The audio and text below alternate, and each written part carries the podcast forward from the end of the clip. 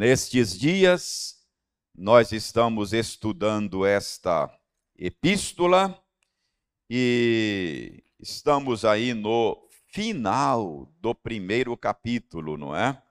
Da primeira epístola de Paulo aos Coríntios. Capítulo 1, abra sua Bíblia no capítulo 1. E eu procederei à leitura dos versos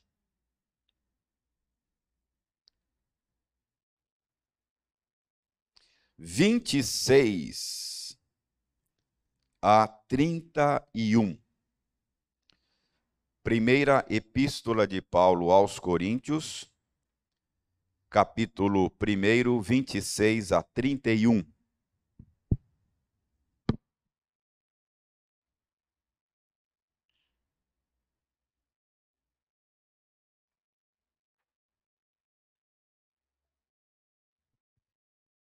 Eu leio, você acompanha silenciosamente a leitura que farei.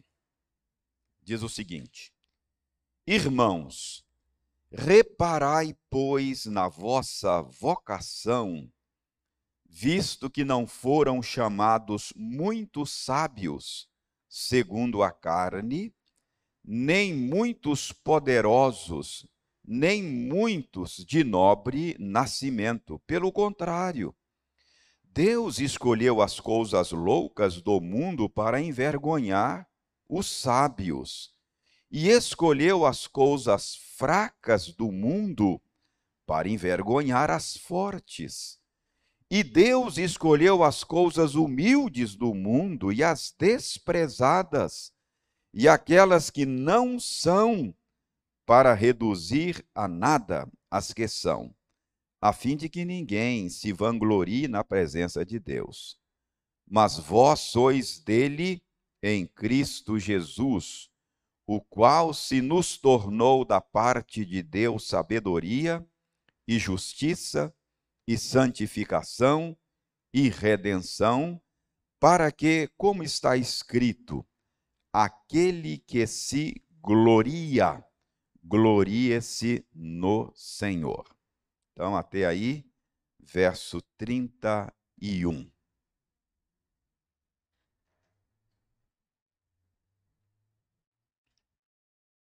Lembram qual é o tema que nós temos dado à nossa série de estudos?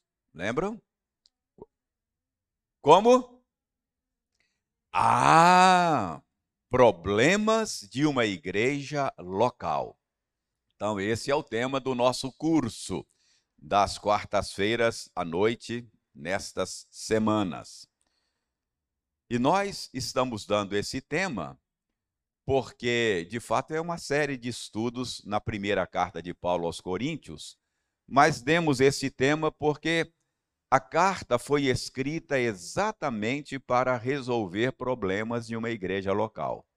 O que, que Paulo está fazendo nessa carta? Ele está tratando de uma série de problemas é, ele, ele ficou sabendo que estava acontecendo uma série de problemas na igreja em Corinto, igreja que ele fundou, ele plantou, e ele então está tratando de maneira pastoral destes problemas. Nós começamos a, a ver já o tratamento que Paulo está dando, está dando ao primeiro problema. Então, até o capítulo 4, do capítulo 1 até o capítulo 4, Paulo está tratando do primeiro problema. Vocês se lembram qual é o problema que Paulo está tratando aí nos quatro primeiros capítulos? Lembram? Qual é o problema? Divisões, não é? Paulo ficou sabendo que havia divisões lá na igreja de Corinto. As divisões que surgiram lá eram divisões em torno dos nomes de líderes, de pastores que tinham alguma ligação com aquela igreja, não é?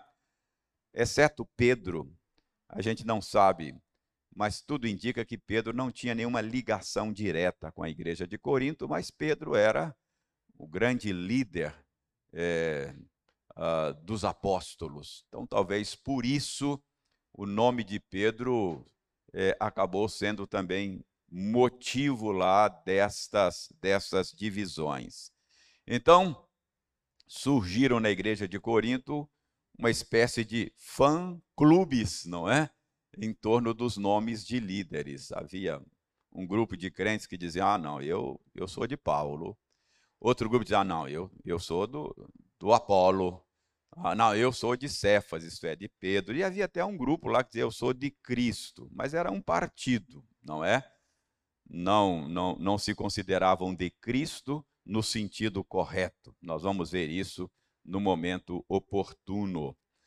Então, uh, uh, eles estavam, inclusive, se hostilizando. Paulo diz que havia contendas entre eles por causa destas divisões, não é? Nós vimos que por detrás dessas divisões que lá surgiram, estava o interesse que os coríntios, os gregos em geral, não é? Tinham pelo saber filosófico, pela habilidade argumentativa. Os gregos apreciavam esse tipo de coisa, né? Oratória, retórica. Então, tudo indica que essa era uma das razões pelas quais havia lá crentes que diziam: olha, uh, eu acho que o pastor tal, o líder tal, ele, ele tem argumentos, ele tem retórica, ele tem uma oratória melhor. Então, tudo indica que esta era uma das razões. Eles eram fascinados por essas coisas e ficavam então escolhendo os pastores prediletos com base nessas coisas. Na semana passada, nós vimos que Paulo, nos versos 18 a 25, que foi o, o, a parte que estudamos na semana passada, Paulo mostrou aos coríntios o despropósito dessas divisões, porque eles estavam é, valorizando exatamente coisas que Deus desprezava, não é? Uh, Paulo chama esse tipo de coisa de sabedoria humana, não é? E, então, os coríntios, eles, eles eram fascinados com esse tipo de sabedoria humana, eles valorizavam tanto essas coisas, e, e Paulo mostrou que, de fato, o Senhor Deus, pelo contrário, ele menosprezou esse tipo de coisa. Embora a sabedoria humana seja alguma coisa útil, nós dissemos que esse tipo de sabedoria, os recursos meramente humanos, são inúteis para se conseguir por meio deles o conhecimento salvador do Senhor. Então, Uh, Paulo ensinou aos Coríntios, vimos na semana passada, que Deus escolheu, ele escolheu operar a salvação do seu povo uh, de um modo tal que demonstrasse a inutilidade da sabedoria humana. Deus, de propósito, ele escolheu trabalhar salvadoramente de uma maneira que expusesse a inutilidade dos recursos humanos, a inutilidade da sabedoria humana. Uh, e por que foi que Deus escolheu operar assim? Nós vimos que Deus escolheu operar assim porque Deus deseja destruir o orgulho humano. Deus escolheu salvar um povo com um método tal que humilhasse o ser humano.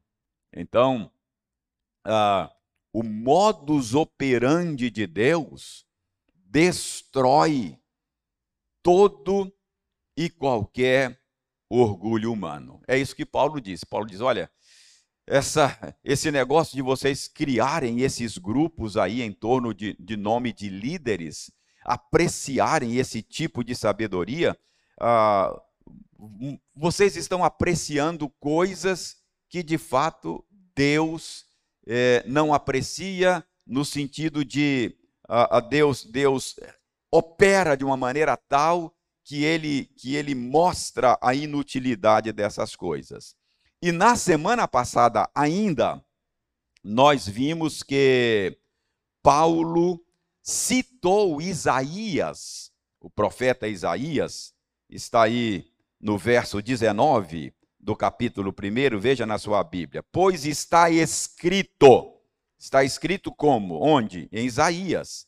Em Isaías 24, 29, 14 está escrito: Destruirei a sabedoria dos sábios e aniquilarei a inteligência dos instruídos. Então, Paulo está mostrando aí que a, a sua tese de que Deus opera de uma maneira tal que expõe a inutilidade da sabedoria humana tem base bíblica. Ele cita Isaías para mostrar que Deus decidiu operar desta forma. Até aqui, tudo o que eu disse é recapitulação do que já vimos. Chegamos então ao verso 26, ok? Paulo continua tratando do mesmo assunto. Paulo está tratando do problema das divisões. Paulo ainda não mudou de assunto, ok? Então, a partir do verso 26, Paulo vai mostrar agora mais uma prova, mais uma evidência daquilo que ele está dizendo. Ou seja, mais uma prova, mais uma evidência de que Deus escolheu operar desta maneira. Veja o verso 26. Paulo diz: Irmãos, reparai pois, na vossa vocação. O que, é que Paulo está dizendo? Pode dizendo assim, ó.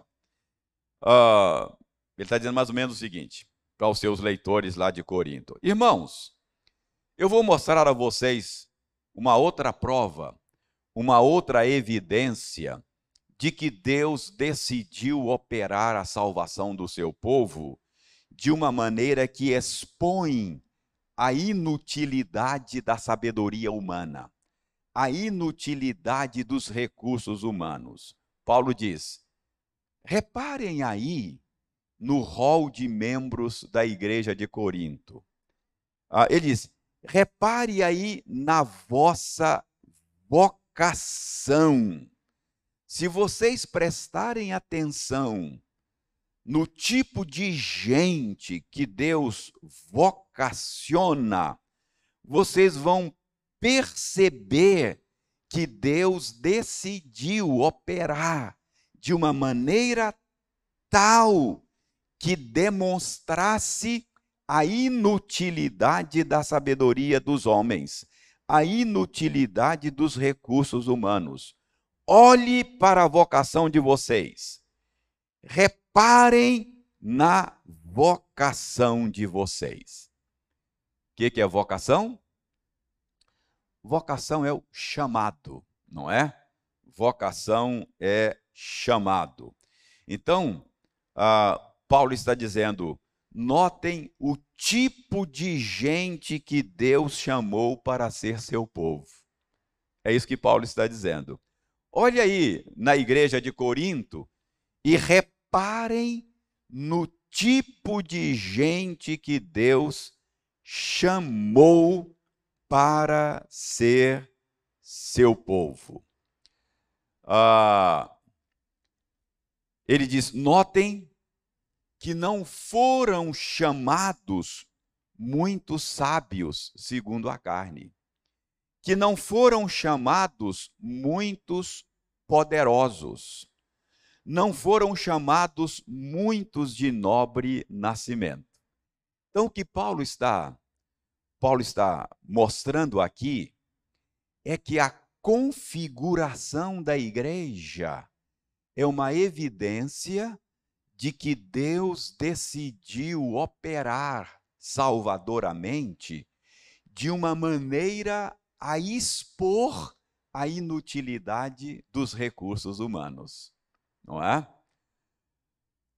Porque se você olhasse para a configuração da igreja e só visse gente poderosa, só visse PhD, gente com doutorado, gente perito na sabedoria humana, gente de nobre nascimento, isso seria um sinal de que os recursos humanos têm algum valor para a salvação, não é? Porque a configuração da igreja é só de gente desse naipe. Mas Paulo está dizendo, é o contrário. Dê uma olhada na configuração da igreja e você vai perceber que Deus decidiu salvar o seu povo de uma maneira tal que os recursos humanos, que é a sabedoria humana, é, a, a, fica exposta na sua fraqueza e na sua ineficácia. Vocês entendem o argumento que Paulo está usando aqui? Para mostrar que Deus opera salvadoramente de uma maneira a expor a inutilidade dos recursos humanos? Deixe-me abrir um parêntese aqui para ajudar você a entender essa questão aqui da vocação, não é? Ah, Paulo, Paulo usa aqui o termo vocação, chamado, como, como sinônimo de ser salvo, não é? Vocação aqui é vocação no sentido eficaz. Na tradição reformada, a nossa tradição cristã, a gente faz a distinção entre dois tipos de vocação, ou vocações, não é? Ah, Jesus diz que muitos são chamados e poucos escolhidos, não é? Então, há um sentido em que todas as pessoas que ouvem o evangelho estão sendo chamadas, não é? Porque o evangelho não é outra coisa senão um chamado ao arrependimento. Então, quando o evangelho é anunciado, quando o evangelho é pregado, aqueles que ouvem a pregação do evangelho estão sendo chamados, chamados à salvação, chamados ao arrependimento, não é? Ah, Vinde a mim, todos vós que estáis cansados e sobrecarregados, e eu vos aliviarei, disse Jesus. Então, esse é o chamado que a gente chama de chamado geral, que uh, uh, é um chamado externo. Todos são chamados. Mas aqui Paulo usa o termo chamado para se referir àqueles que foram salvos, para se referir àqueles que foram chamados de maneira eficaz. Então, há aquele chamado externo pela pregação do evangelho, mas há também aquele chamado interno, que é obra soberana, poderosa do Espírito Santo. Então, para a nossa tradição, quando o evangelho é pregado, é anunciado e o convite da salvação é feito, alguns atendem ao convite e outros não, para a nossa tradição, a diferença é feita pela obra do Espírito Santo. Se você perguntar para alguém da nossa tradição, tradição reformada, conhecida também como tradição calvinista, ele vai dizer: olha, aqueles que aceitaram o convite da graça, eles aceitaram porque eles foram chamados internamente eles foram chamados eficazmente, eles foram chamados poderosamente pelo Espírito Santo. Os outros só foram chamados externamente. Ah, o evangelho chegou a eles apenas em palavras, mas não chegou no poder do Espírito Santo. Para outras tradições cristãs, quem faz a diferença é aquele que ouve. É? Então, para outras tradições, é, a diferença é explicada da seguinte maneira: olha, é, aqueles que aceitaram o convite é porque eles eles não resistiram o convite, eles, eles por alguma razão entenderam melhor, foram mais inteligentes, foram mais hábeis, foram mais sábios e fizeram uma escolha correta, não é? Então, a diferença é feita naquele que ouve, no pecador. Mas essa passagem aqui mostra que não é a sabedoria humana que faz a diferença. Senão, a grande maioria dos que se decidem por Cristo eram os mais inteligentes, os mais preparados, os mais cultos. E Paulo está mostrando aqui que a configuração da igreja mostra que não é a sabedoria humana que faz a diferença, mas é o poder do Espírito Santo. Bom, talvez você diga, reverendo, ok, é, é a tradição reformada, é assim que a tradição reformada pensa, explica a coisa, mas eu quero saber se a Bíblia ensina isso. Será que a tradição reformada é, uh, está, está afinada com o ensino bíblico? E eu vou dizer a você que está, e eu vou mostrar a você que a Bíblia, a tradição reformada ensina assim, porque extraiu esse ensino da própria palavra de Deus. Abra a sua Bíblia no livro dos Atos dos Apóstolos. Volte aí um pouquinho. Atos dos Apóstolos, capítulo 2.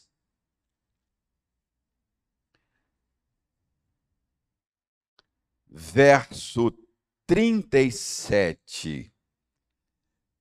Vocês se lembram desse episódio, dia, de, dia do Pentecostes, quando o Espírito Santo foi enviado e desceu sobre os apóstolos e sobre a igreja ali reunida. E naquele dia Pedro pregou um sermão e três mil pessoas atenderam ao convite do Evangelho e, e se renderam a Cristo. Obviamente tinha mais gente lá, não é? 3 mil, quase 3 mil, cerca de 3 mil, foi o número daqueles que atenderam ao convite. Mas fica pressuposto na narrativa que outros não atenderam ao convite. E como é que a gente pode explicar essa diferença? Por que é que alguns atenderam ao convite e outros não atenderam ao convite? Atos 2,37 dá uma pista. Ouvindo eles estas coisas, compungiu-lhes o coração. E perguntaram a Pedro e aos demais apóstolos: Que faremos, irmãos? Não é? Então, esses que foram chamados eficazmente, eles reagiram dizendo: o que, que, que eu tenho que fazer? Não é? Eu quero, eu quero aceitar esse convite da graça que acaba de me ser oferecido por Pedro. O que eu tenho que fazer? Não é? Então, a, a Pedro respondeu: Arrependei-vos e cada um de vós seja batizado em nome de Jesus Cristo, para a remissão dos vossos pecados e recebereis o poder do Espírito Santo.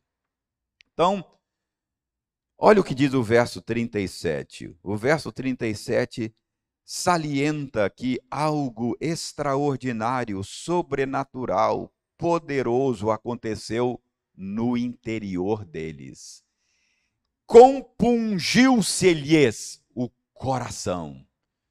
A ideia aí é de que o coração foi lancetado, foi atingido pela pregação de Pedro. Então, não apenas os ouvidos foram alcançados, mas também o coração. Então, esses foram chamados eficazmente, poderosamente, internamente pelo, pelo, pelo Espírito Santo. Então, é isso que Paulo está dizendo lá no nosso texto de hoje, não é? Irmãos, verifiquem aí, atentem para a vocação de vocês, para o chamado de vocês. Olha que tipo de gente Deus chamou.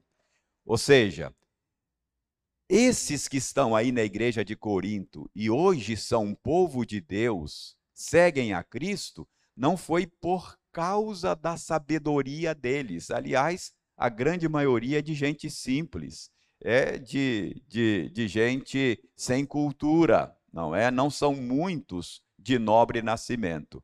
Então a diferença não foi a sabedoria humana, a diferença foi o poder de Deus no coração. Deixe-me dar um outro exemplo desse modo de Deus operar no chamado eficaz. Atos 23. Vejam Atos 23. Agora, é, Lucas está contando aí no livro dos Atos. Uh, não, é Atos 16. Desculpem, irmãos, não é 23, é 16. Atos uh, ah, 16.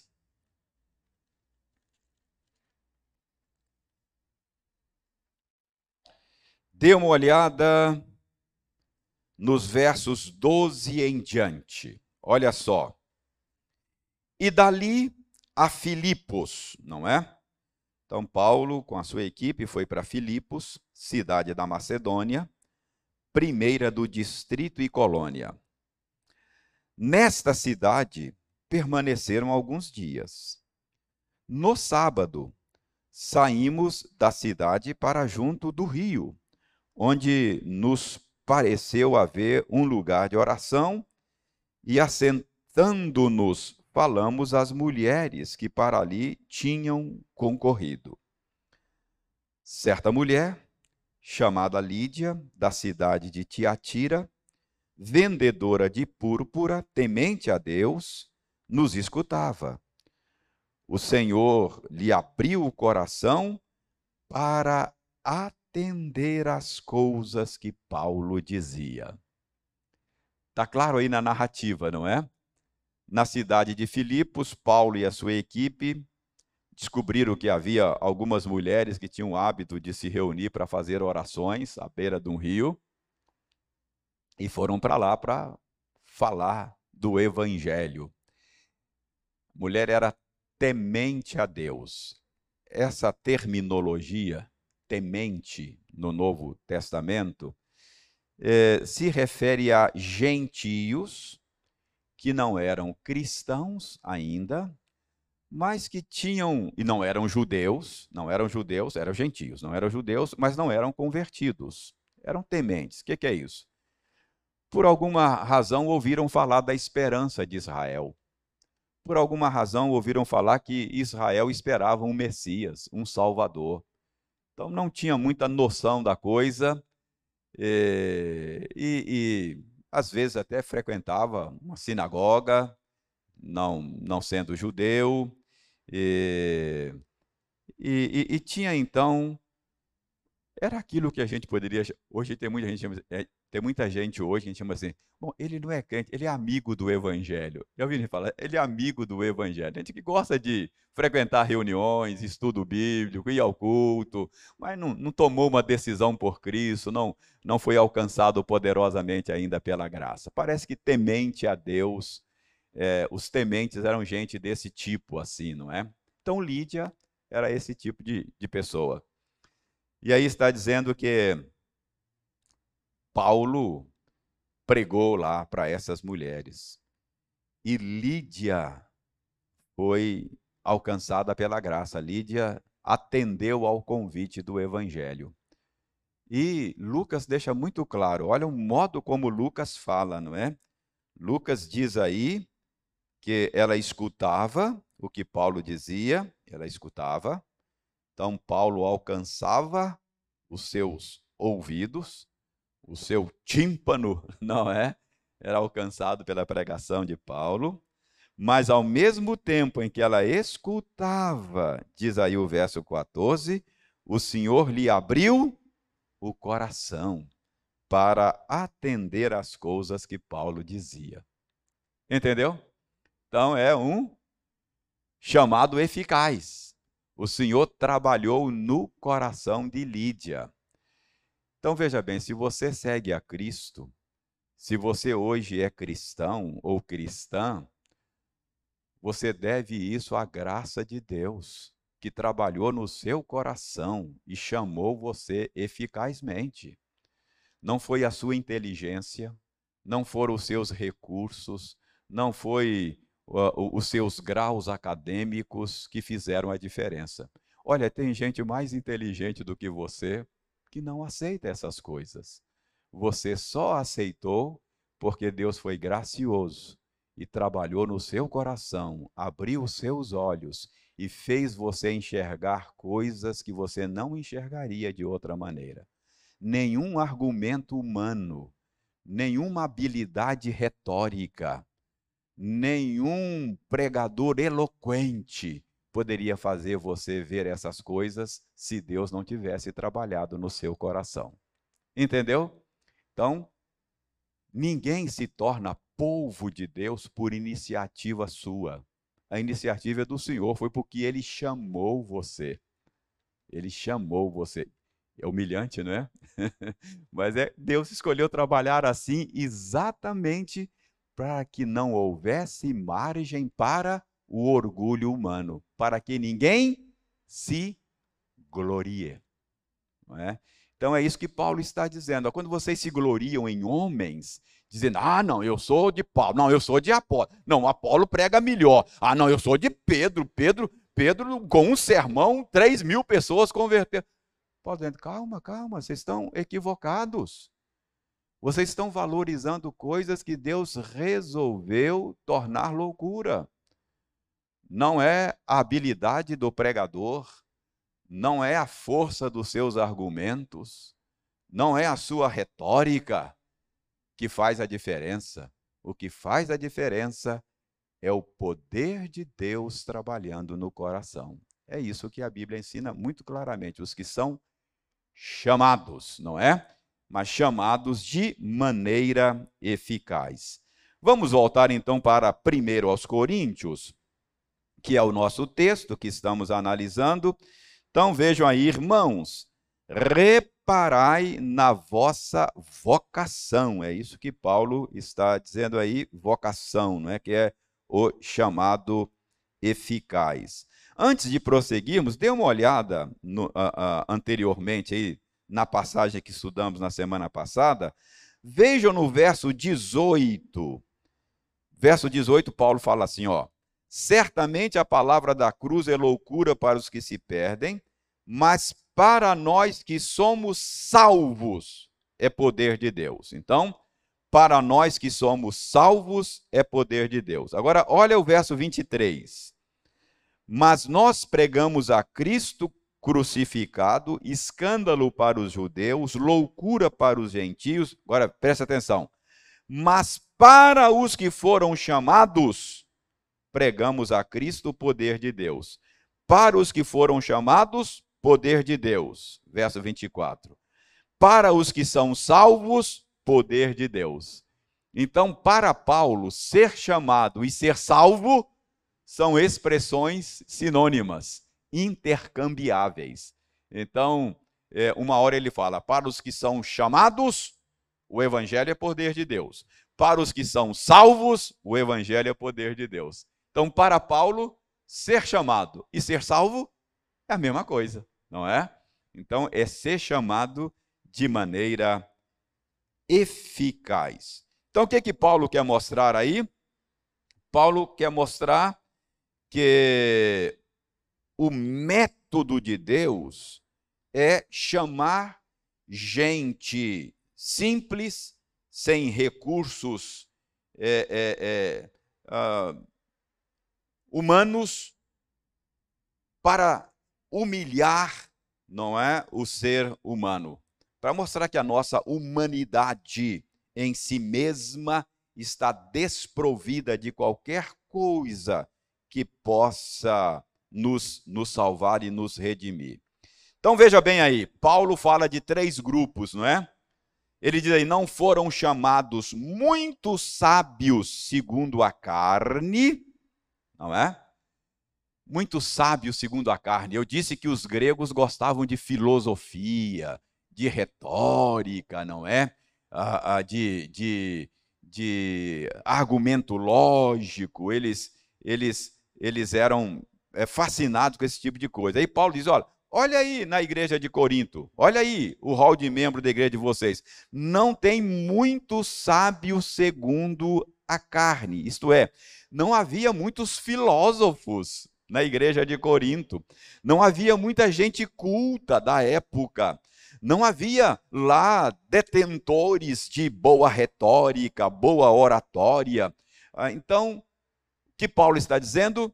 é que a igreja de Corinto, a configuração da igreja era em si mesma uma prova de que Deus não não dá a essas coisas o valor que os coríntios estavam dando. Paulo diz também que Deus não chamou muitos poderosos, não é? Então o que Paulo está dizendo é o seguinte: olha, reparem na vocação de vocês. Notem aí a configuração. Olha aí o hall de membros da igreja.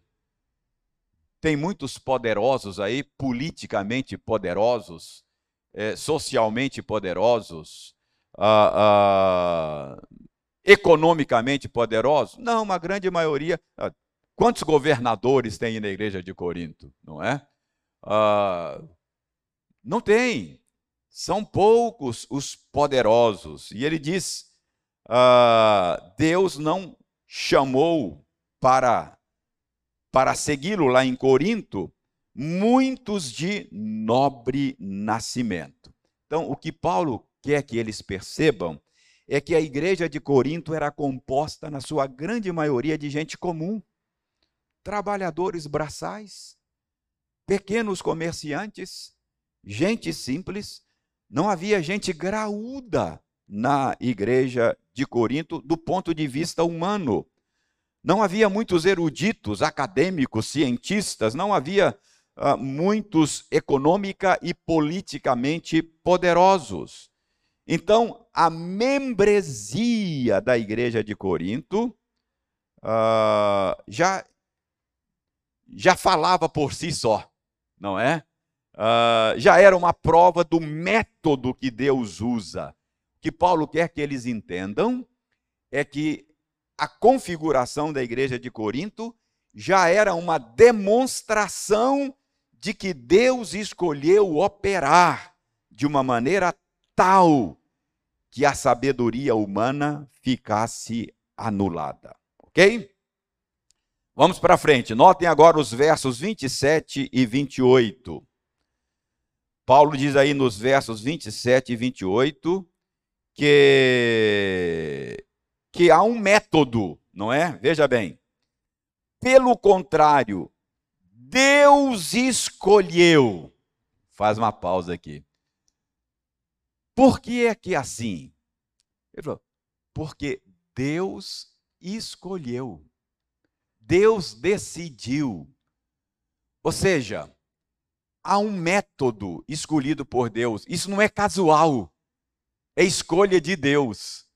Deus escolheu trabalhar dessa maneira. Ele poderia, ele poderia trabalhar de outra maneira. Ele poderia uh, escolher um outro modus operandi para salvar um povo para ele. Ele poderia agir de outra maneira se ele o quisesse. Mas o que a Bíblia está revelando para nós aqui é que isso não é casual.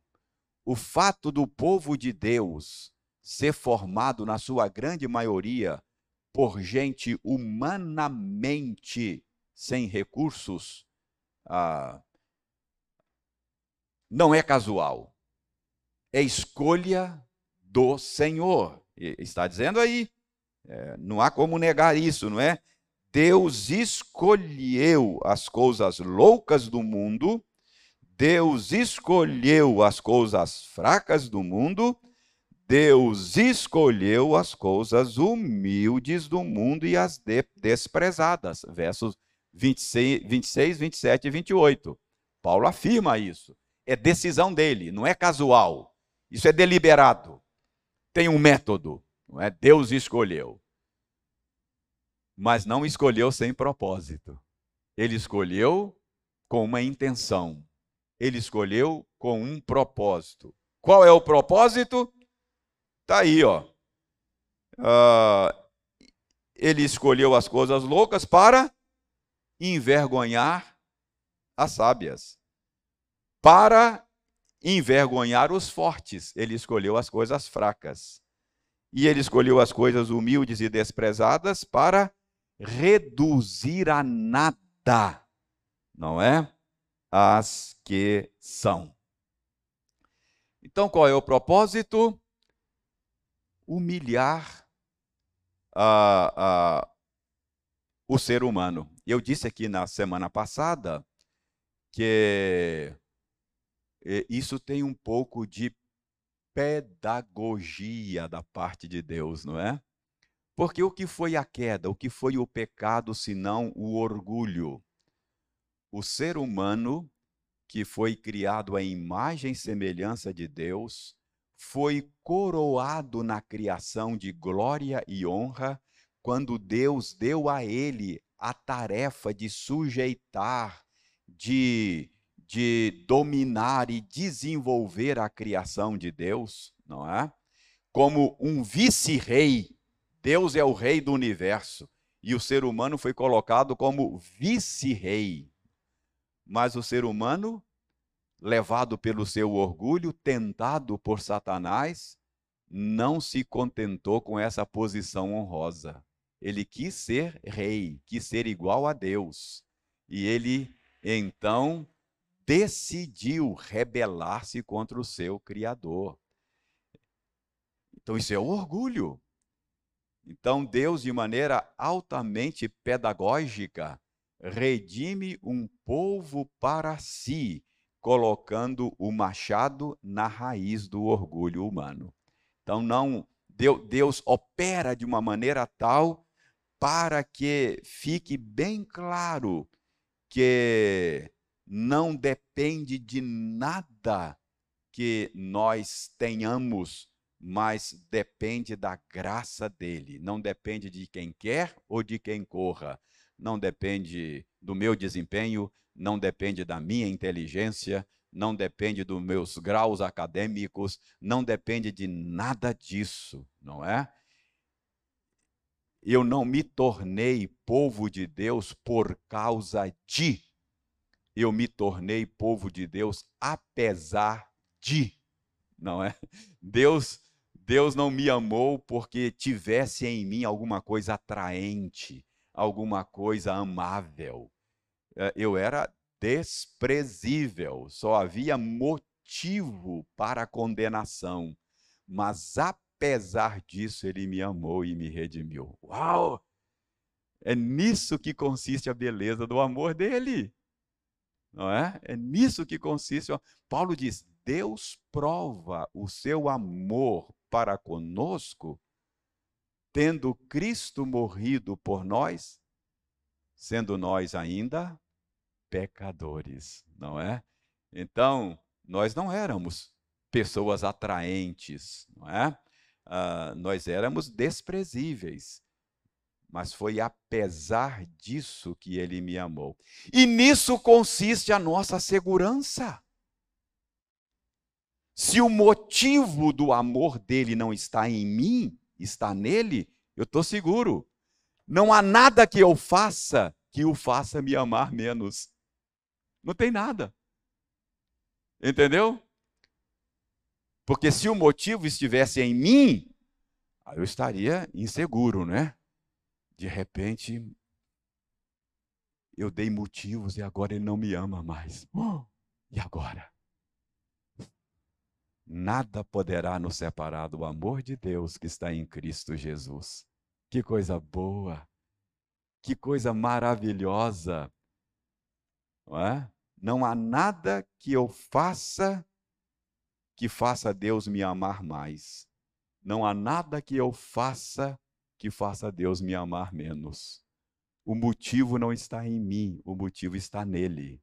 E ele não muda. Ele me amou ontem, ele me ama hoje e me amará amanhã. Entendeu?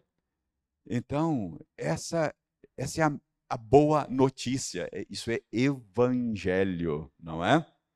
É a boa nova. Então, é isso que Paulo está mostrando aqui, que Deus escolheu trabalhar assim, não é? Ele escolheu as coisas loucas para envergonhar as sábias. Ah, Deus, assim, dessa maneira,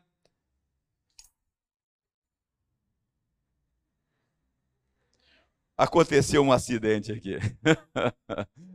Mas prossigamos, prossigamos. Ah, vejam bem, a pergunta é: por que, que Deus escolheu operar assim? Por que, que Deus escolheu operar assim? verso 29 responde: a fim de que ninguém se vanglorie na presença de Deus, a fim de que ninguém se vanglorie. Ou seja, Deus decidiu operar dessa forma para que nós não nos gloriássemos em nós mesmos, nos homens, na nossa humanidade, nos nossos recursos. Preste atenção, o que, que Paulo está fazendo aqui? Paulo está combatendo as divisões da igreja em torno do nome dos líderes. Quando alguém dizia, eu sou de Paulo, eu sou, eu sou de Apolo, o que, que ele estava fazendo? Se gloriando em homens, se gloriando nos recursos humanos. Uh, e Paulo está dizendo: olha, o propósito de Deus ao nos salvar da forma como salvou era que nós não nos gloriássemos em homens. Eu não devo me gloriar, não no meu líder, nem nos meus recursos, não é? Ah, absolutamente não. E aí Paulo vai mostrar não é? Ele vai mostrar que esse é o propósito de Deus, é, que nós não nos gloriássemos em homens. Ah, verso 31. Como está escrito: aquele que se gloria, glorie-se no Senhor. Paulo está citando Jeremias, como está escrito no profeta Jeremias. Ou seja, o propósito de Deus é que nós não nos gloriemos em nós, na nossa humanidade, em qualquer coisa boa que haja em nós. É que nós nos gloriemos no Senhor.